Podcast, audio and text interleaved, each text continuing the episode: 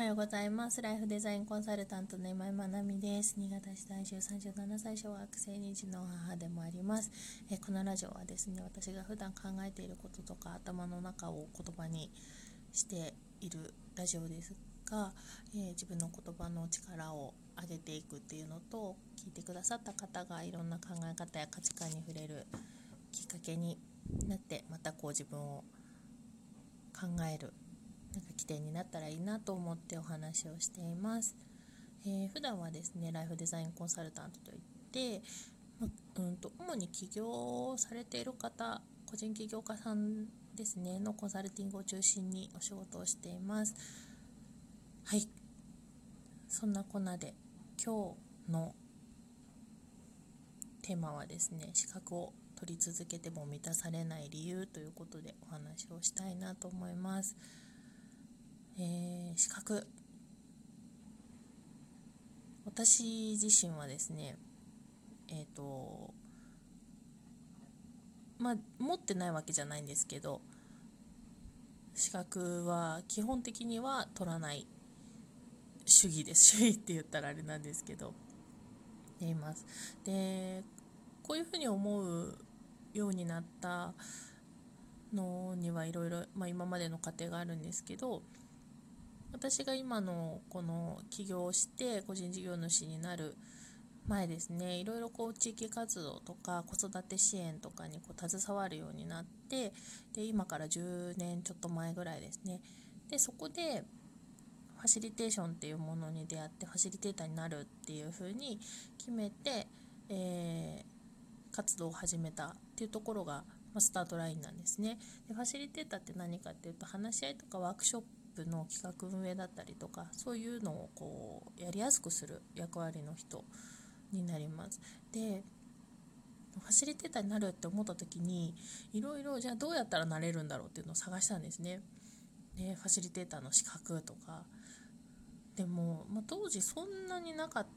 たのもあるんですけど、まあ、あってもものすごい高額ですね あの何十万一主婦にはちょっとなんかこうね、手を出せないような金額で。でも、えーと、じゃあその資格で何ができるのっていうのを見ていくとなんか私のやりたいこととはちょっと違う気もするとかそんなことをこうぐるぐる繰り返していてで、ま、今、まあえーと会員になっている NPO 法人がファシリテーションの関係のがあるんですけどそこはですね基本的にファシリテーターっていうのはあり方でありファシリテーションっていうのはスキルであるのであの資格っていうのは発行しないっていう教会なんですね。で、まあ、そこがすごくいいなと思ってあの会員になってる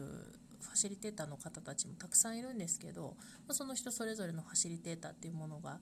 あってファシリテーションっていうあの使い方があってっていうところでああなんかすごくいいなと思って、まあ、そこの会員になり、えっと、新潟のチームの運営員メンバーの一人になってるって感じなんですけどで私もともとやっぱりなんかこうどこかに所属したりとか何かに縛られて活動するっていうのが多分もともとそんなに好きではなくってだからなんかこう縛りのあるような教会制度みたいなのとかあの認定資格制度みたいなのとかってやっぱこう読んでいく段階でこれではできないなとかっていう風に弾いていくものもすごく多いんですよね。でファシリテーションを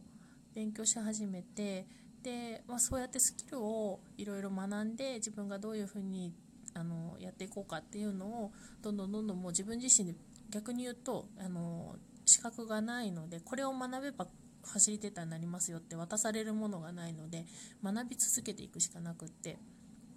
で学んで実践してうんとうまくいかなくってベソ書いてみたいなことをものすごい繰り返してきました。で先輩たちに、えーとファシリテーションは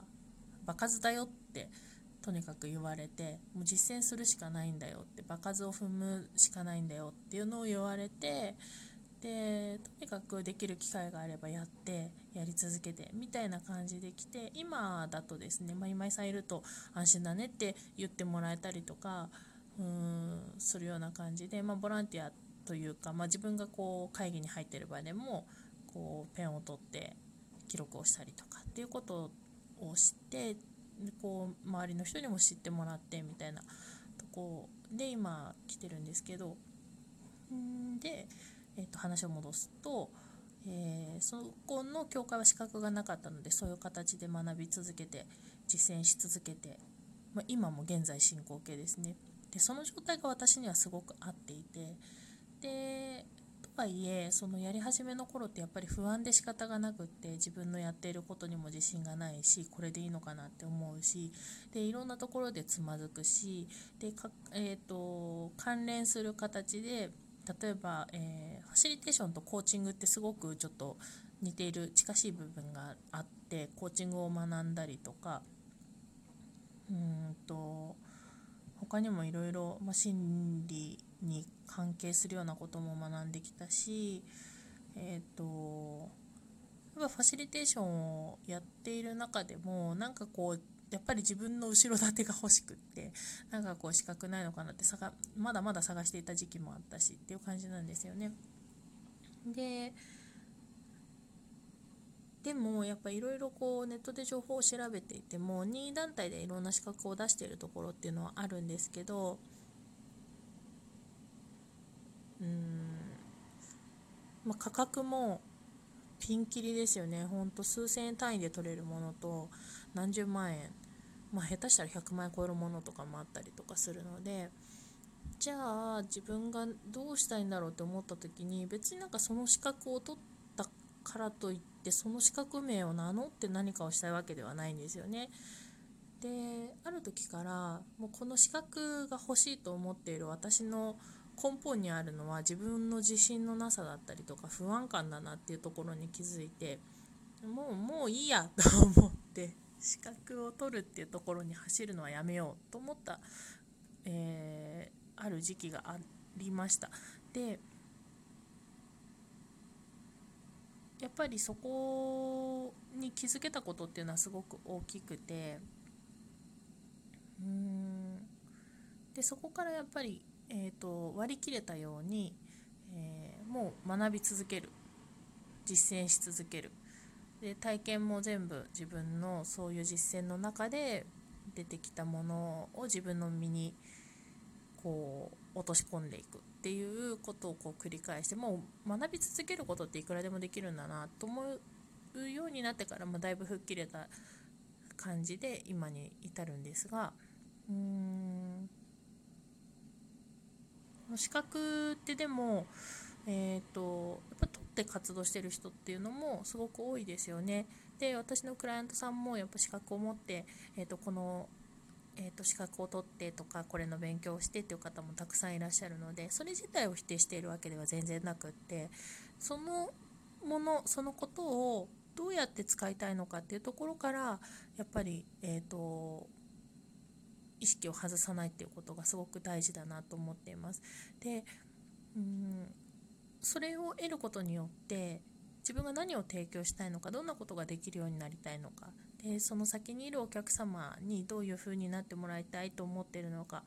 どんな価値を提供したいと思っているのかっていうところをしっかり、えーと、整合性をとっていくっていうことがすごく大事なことですね。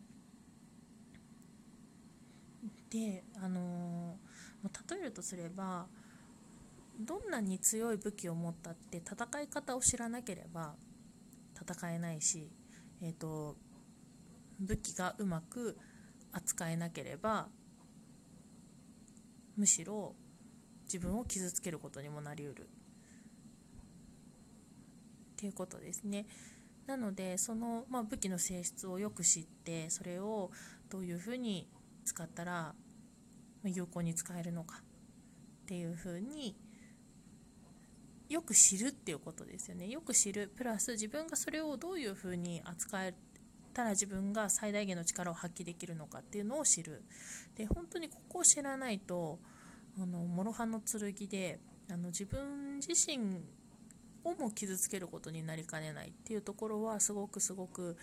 えー、知っておいた方がいいなと思いますで資格を取り続けても満たされない理由っていうのはそこが整合性が取れていなかったりとかあとですね、あのーもともと例えば心理系の資格であればコーチングとか NLP とか、